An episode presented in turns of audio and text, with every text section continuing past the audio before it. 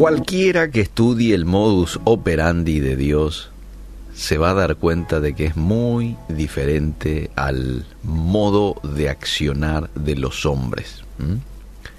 ¿Por qué? Porque la sabiduría del mundo dice que para alcanzar grandes logros se necesitan personas excepcionales, se necesitan muchos recursos.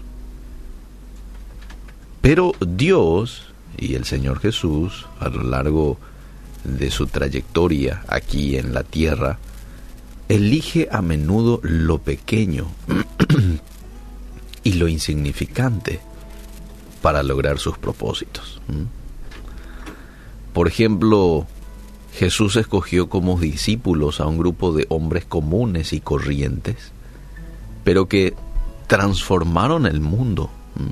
Hoy vos y yo, que conocemos a Jesús, a Dios, somos, eh, ¿cómo diríamos? Eh, el trabajo de ellos se ve hoy en nosotros. De esos doce, ¿sí? Transformaron al mundo. Claro, después de ser llenos del Espíritu Santo. Fíjate vos que durante su ministerio terrenal Jesús alimentó a miles de personas con el almuerzo de un niño y vio las dos pequeñas monedas de una viuda como una ofrenda superior a todas las demás. Dios es experto en el uso de personas que no parecen estar capacitadas para servirle. Y aquí te voy a poner ya un ejemplo del Antiguo Testamento, porque he citado a los discípulos eh, en donde encontramos varios pasajes de ellos en el Nuevo. Ahora, en el Antiguo, Moisés. Moisés era un pastor de ovejas de 80 años de edad. Un pastor de ovejas en aquel tiempo no era una persona respetada. Un pastor de ovejas era una persona, bueno, eh, esas ovejas no le pertenecían, era un asalariado, ¿verdad? Eh, ya este hombre tenía 80 años y para colmo era tartamudo. era tartamudo, él mismo lo dice en uno de los pasajes allí cuando se trata de excusar delante de Dios y le dice, yo no sé hablar bien. Sin embargo, Dios le eligió a este hombre para liberar a una nación. Te pongo otro ejemplo.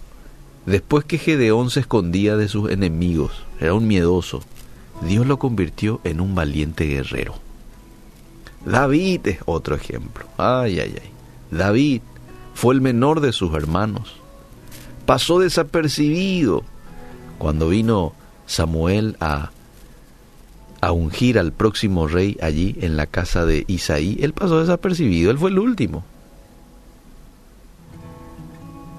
Pero este hombre mató a un gigante con una pequeña piedra y llegó a ser el rey prominente, un rey prominente, el más grande de Israel.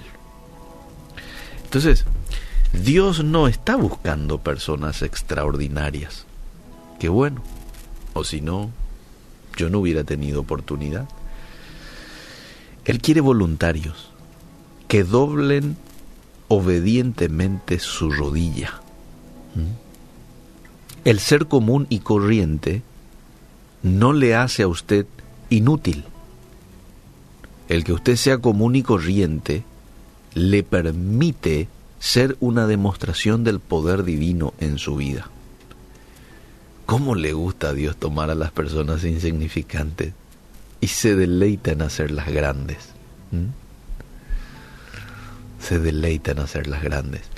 Fíjate vos el texto este de Hechos 4:13, dice, entonces viendo el denuedo, la valentía de Pedro y de Juan, y sabiendo que eran hombres sin letras y del vulgo, se maravillaban y les reconocían que habían estado con Jesús.